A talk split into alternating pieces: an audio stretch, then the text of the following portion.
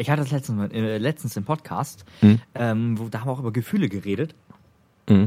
Und ähm, dass wir halt einfach in der Öffentlichkeit ähm, ein Bild von uns geben, was so perfekt ist, dass wir nicht mal mehr zulassen, ähm, dass uns die Leute für ein bisschen verrückt erklären, dass wir einfach mal in der Öffentlichkeit, während wir irgendwas Lustiges hören, sei es live im Radio oder äh, in einem Podcast, laut lachen. Ja, Mhm. das finde ich total verrückt, wenn die, wenn dich dann die Leute für bescheuert erklären, du dann ein schlechtes Gefühl hast, weil du jetzt für bescheuert erklärt wurdest.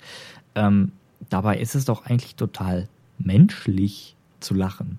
Ja, äh, das ist, äh, das Geile ist mittlerweile, muss ich ja sagen, bei so, solchen Sachen, ne, ähm, auch in der Schule oder so, ne, mittlerweile sage ich immer so, ja, äh, ich bin verrückt, habt ihr auch nicht gemerkt, so, äh, weil, äh, äh, ja, weil Ja. ich sag mal, ich, ich sag mal, es scheint ja echt, dass wir in so einer Welt leben, wo du echt Gefühle nicht mehr irgendwie äh, in der Öffentlichkeit zeigen darfst, ne? Nein. Für euch. Ihr könnt äh, natürlich uns hier Feedback senden, ganz einfach per WhatsApp natürlich an die äh, 06147930 ist die passende Nummer.